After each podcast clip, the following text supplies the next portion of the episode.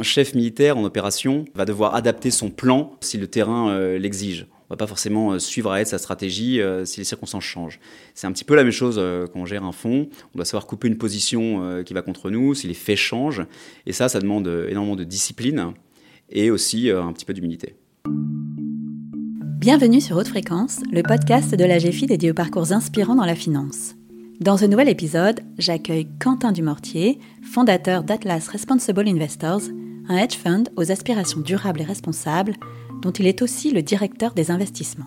Tout jeune, Quentin Dumortier songe à devenir journaliste, mais il s'oriente vers une carrière militaire après une rencontre décisive avec un officier. Il passe dix ans dans l'armée française, notamment dans les forces spéciales. Il est passionné par son métier, mais contraint de quitter le terrain, il fait ses adieux à l'armée. Il retourne sur les bancs de l'école à Stanford, aux États-Unis, alors qu'il s'approche de la trentaine et découvre la finance. Après une brève expérience dans le conseil, il rejoint un hedge fund à Londres où il retrouve le plaisir de la prise de décision dans un contexte mouvant.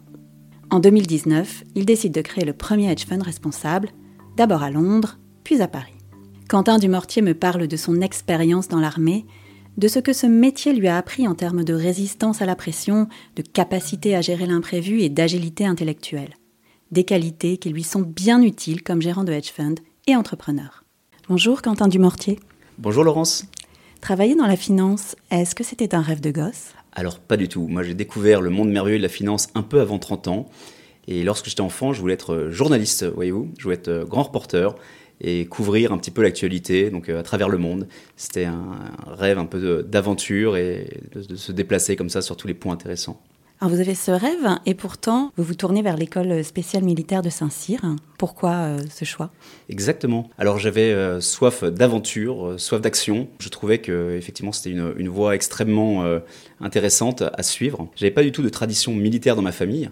C'est en fait le fruit d'une rencontre avec un, officier qui m'avait expliqué un petit peu quels étaient les profils de carrière possibles dans les armées. Ça a été un peu comme une révélation pour moi. Je me suis dit que c'était effectivement euh, la voie qui me convenait le plus. On parle souvent de, vocation militaire. C'est vrai que c'est une vocation qui s'est euh, renforcée au fil des ans en apprenant de plus en plus sur le métier des armes. Ce temps, en fait, à l'école spéciale militaire de Saint-Cyr était particulièrement euh, riche. C'est une école assez unique. On apprend extrêmement sur soi-même. Donc il y a bien sûr la partie académique, un cursus euh, universitaire assez classique d'un point de vue académique, mais surtout une formation humaine. On cultive le goût du dépassement, le goût de l'effort. On a des formations commando, des stages de survie en jungle. Tout ça contribue à former les futurs officiers et c'est vraiment une, école euh, assez extraordinaire. Et donc quand vous sortez de l'école, euh, vous avez quel âge? Je suis sorti à 21 ans de Saint-Cyr. J'ai choisi de servir dans l'infanterie. L'infanterie, c'est l'arme des 300 derniers mètres. C'est euh, l'arme qui se trouve au, plus près des combats. En tant que jeune lieutenant, j'étais responsable d'une section de 40 soldats. J'ai eu l'occasion d'être euh, déployé en Côte d'Ivoire, au Kosovo, qui étaient les endroits de, conflit de, l'époque, pour des missions euh, très intéressantes. On voyait concrètement l'impact positif que pouvait avoir l'action de l'armée française sur le terrain. Et vous passez donc 10 ans dans l'armée française, d'abord comme lieutenant, puis euh, capitaine dans un régiment des forces spéciales de l'armée de terre. Hein. Prenez la tête de commando également. Comment décririez-vous cette euh, période de votre vie? Alors en fait, donc euh, j'avais toujours comme rêve, je pourrais dire, depuis mon entrée à Saint-Cyr, de rejoindre les forces spéciales. Après un premier temps dans un régiment dit conventionnel, on pouvait se porter candidat pour des tests de sélection et une formation extrêmement rigoureuse de plus d'un an afin de rejoindre donc une unité de force spéciale. C'est ce que j'ai fait donc en tant que lieutenant. Et là, effectivement, on arrive dans un univers qui est assez différent, où ce sont des missions euh, davantage stratégiques, où une petite euh, poignée euh, d'hommes a une responsabilité extrêmement importante pour couvrir des objectifs stratégiques.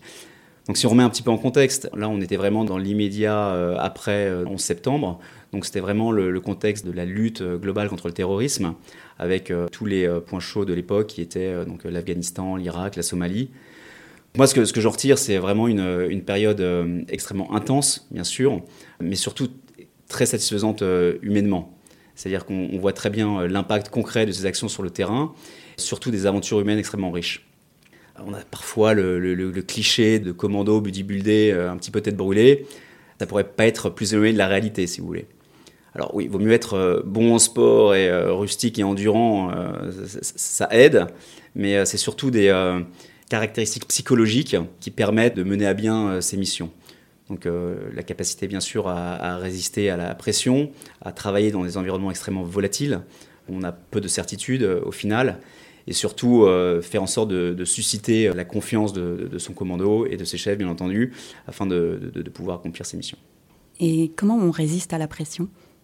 Alors là, je dirais, c'est euh, vraiment une question euh, à la fois de prédisposition naturelle, donc il y a des profils qui sont euh, plus à même d'absorber la pression que d'autres, et ensuite il y a aussi une, notion de, formation. Les entraînements auxquels nous étions soumis étaient extrêmement proches des conditions réelles et font que lorsqu'on se retrouve dans des conditions très difficiles et très périlleuses, en fait, on établit de manière assez automatique des schémas d'action et on évite euh, la viscosité mentale euh, qui entraînerait une, sorte de paralysie euh, au cœur de l'action. Est-ce qu'on peut dire que c'est un métier passion ah, bien sûr, bien sûr. C'est un métier absolument passionnant. Pour moi, c'est un métier exaltant. Enfin, c'est plus qu'un métier, c'est une vocation, c'est un, un, style de vie. On, se, on passe quelques semaines par an chez soi et on, vit vraiment de manière complètement intégrale son, son métier. Vous avez réalisé votre rêve d'aventurier, en quelque sorte? Oui, alors l'aventurier, il n'y a, pas vraiment de finalité. C'est-à-dire qu'en fait, enfin, où il y a une finalité qui est très euh, intime et personnelle. Ça, effectivement, des aventuriers, il y en a aujourd'hui qui vont découvrir et parcourir le monde. Il faut bien garder à l'esprit que lorsqu'on est soldat, et ce, quel que soit le type d'unité, on est avant tout un homme de service. L'idée, c'est quand même aussi de, servir son pays, de servir la France et d'accomplir des missions qui apportent un impact tangible autour de nous. C'est plus euh, cette dimension qui, au final, euh, suscite de la satisfaction que l'aventure pour l'aventure. Donc vous aimez euh, ce métier et pourtant, à un certain moment, vous décidez de, le quitter. Vous rejoignez la Stanford Graduate School of Business aux mhm. États-Unis pour faire un MBA. Qu'est-ce qui se passe euh, à ce moment-là dans, dans, votre tête pour que vous changiez euh, totalement de voie? Alors en fait, les parcours militaires sont extrêmément bien balisés. Vous avez une première partie de carrière, donc qui dure à peu près une dizaine d'années, au terme de laquelle vous avez euh, terminé vos responsabilités opérationnelles sur le terrain en unité élémentaire et vous devez euh, vous rendre à l'école de guerre. C'est un peu le MBA des militaires. Mhm.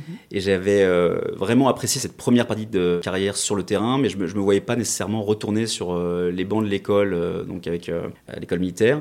C'était un moment assez cohérent pour réfléchir à ce que je voulais faire par la suite. J'ai pas vraiment envie de rejoindre un état-major. Et donc là, je me suis dit, voilà, euh, il faut regarder quelles sont les options. J'ai rencontré quelques euh, camarades, notamment des forces spéciales euh, américaines, qui avaient eux-mêmes entrepris de telles reconversions. J'ai décidé de poursuivre une formation donc, à Stanford. J'étais bien conscient qu'il était important de repasser par une phase de formation si je ne voulais pas travailler dans les domaines qui étaient euh, logiques pour un ancien euh, des forces spéciales, à savoir euh, la sûreté et sécurité. Donc je vais élargir mes horizons. J'ai choisi une fac américaine dans la mesure où les programmes de deux ans permettaient d'avoir suffisamment de temps pour maturer toutes ces décisions. C'était aussi des facs qui étaient extrêmement friandes de profils d'anciens militaires et retourner sur les bancs de l'école après avoir exercé un métier euh, que l'on peut imaginer très intense, euh, physique et fort en adrénaline, qu'est-ce que ça fait? Ça, peut être une transition euh, extrêmement compliquée. Je suis assez curieux de nature, donc j'étais vraiment content de pouvoir m'initier à des tas de sujets que j'ignorais complètement, à commencer par la finance. Et surtout, c'est une aventure familiale assez sympathique. En fait, je passais très peu de temps chez moi et euh, de pouvoir se retrouver avec euh, ma femme et ma fille aînée à l'époque, mon fils aîné euh, aux États-Unis également, c'était vraiment déjà une, en soi quelque chose d'extrêmement appréciable. Donc après cette école, hein, vous, vous, travaillez un petit moment dans le consulting, je crois, chez Bain, et puis vous vous tournez plutôt vers la finance, vers les hedge funds. Comment découvrez-vous cet univers et pourquoi cela vous intéresse-t-il? J'ai passé effectivement un petit peu de temps chez Bain, c'était une, une, école extrêmement formatrice. Donc je travaillais sur des due diligence euh, pour des fonds d'investissement aux États-Unis, euh, au Moyen-Orient, en Afrique du Sud. Mais il, me manquait euh, un petit peu cette notion de prise de décision. Donc c'était un plaisir d'éminence grise, mais il me manquait un petit peu l'action qu'on retrouve en revanche beaucoup plus sur les marchés. J'ai eu l'occasion de faire un stage dans un hedge fund entre mes deux années à Stanford. Je voulais rejoindre effectivement de nouveau cette industrie. Ce qui me plaisait, c'était à la fois bien sûr la partie analytique, essayer de comprendre toutes les dynamiques euh, macroéconomiques, comment ça se passe d'un point de vue micro dans les sociétés dans lesquelles nous investissions, euh, la psychologie de marché. Tout ça, c'est extrêmement intéressant analytiquement, mais surtout, c'est l'environnement qui est euh, extrêmement compétitif. C'est-à-dire qu'en fait, il y a peu de politique dans un hedge fund. On ne peut pas se cacher, on ne peut pas se mentir. On voit la performance, le, le track record des uns des autres. Donc c'est un environnement extrêmement stimulant intellectuellement qui me convenait parfaitement. Et alors, vous rejoignez Londres? Pour, euh, pour travailler dans les hedge funds. Exactement. Vous travaillez d'abord chez Doma, un spin-off de Goldman Sachs. puis pour Aberton. Que retenez-vous de ces deux expériences? Edoma, c'est effectivement euh, l'activité de trading pour compte propre donc de la banque Goldman Sachs, qui voyait euh, une grosse partie de son équipe en fait euh, partir pour lancer ce fonds. J'ai eu l'occasion de rejoindre cette équipe au début. Le fondateur de ce fonds m'a fait confiance. Je me souviens d'un des associés qui m'a dit écoute, si tu sais sauter en parachute de nuit dans des pays en guerre, tu devrais t'en sortir avec la gestion d'un portefeuille long short.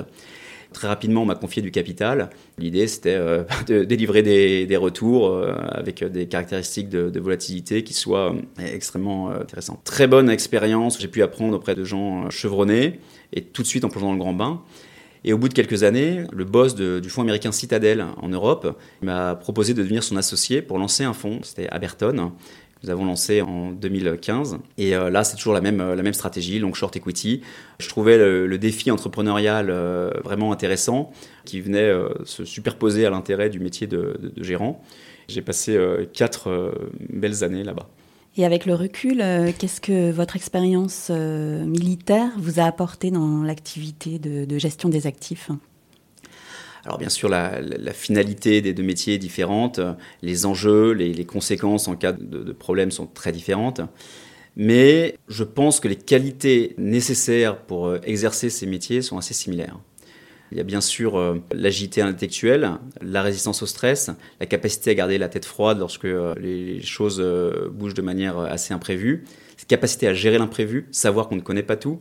Typiquement, c'est un chef militaire en opération va devoir adapter son plan si le terrain euh, l'exige. On va pas forcément euh, suivre à être sa stratégie euh, si les circonstances changent. C'est un petit peu la même chose quand on gère un fonds. On doit savoir couper une position qui va contre nous si les faits changent. Et ça, ça demande énormément de discipline et aussi un petit peu d'humilité. Votre parcours atypique vous a-t-il aussi parfois créé des problèmes ou été un obstacle? Or, créer des problèmes, c'est un bien grand mot. J'ai eu beaucoup de chance, en fait, euh, grâce à ce profil, notamment aux États-Unis, dans le monde anglo-saxon. Typiquement, ce sont des parcours assez, euh, assez prisés. Les vétérans sont appréciés pour euh, leur capacité à gérer le risque, à garder du discernement quand les choses sont assez compliquées, à gérer la pression. En revanche, c'est vrai qu'en arrivant à 30 ans dans le monde de la finance, en rentrant en France à 40 ans, on est moins connu dans l'écosystème, on doit créer son réseau, on doit se, faire connaître tout simplement. C'est euh, effectivement quelque chose qui est un petit peu euh, plus compliqué que lorsque l'on était sur les mêmes bancs de l'école de commerce ou d'ingénieur que ses camarades de l'écosystème 20, euh, 30 ans auparavant.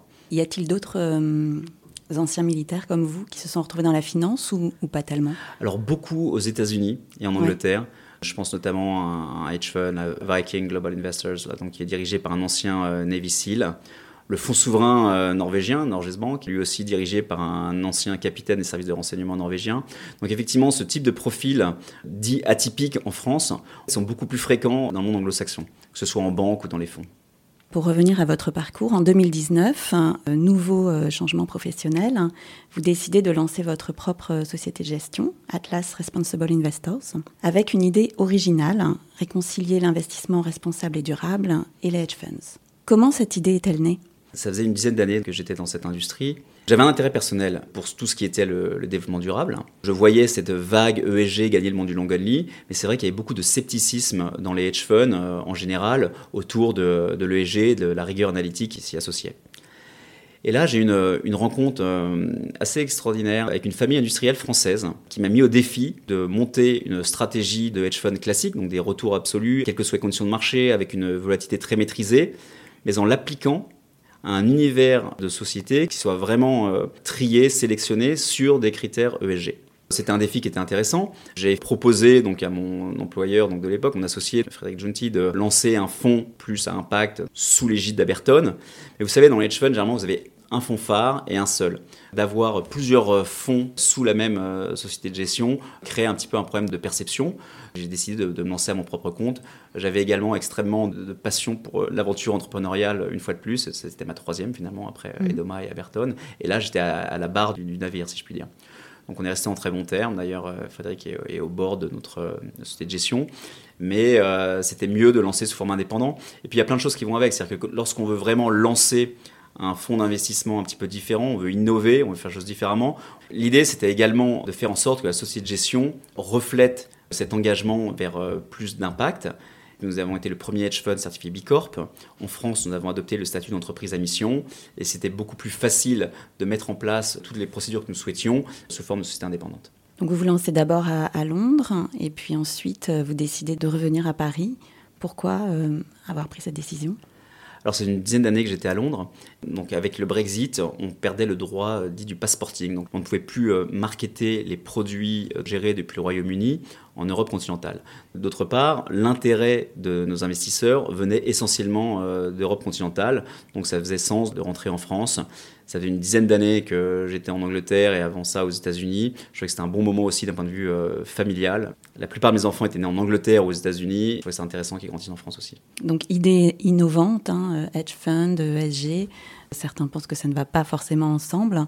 Comment euh, cette idée a-t-elle été reçue par les investisseurs, au-delà du client qui vous avait demandé de faire ce fonds? Il n'y a pas forcément d'antinomie entre l'ESG et les hedge funds.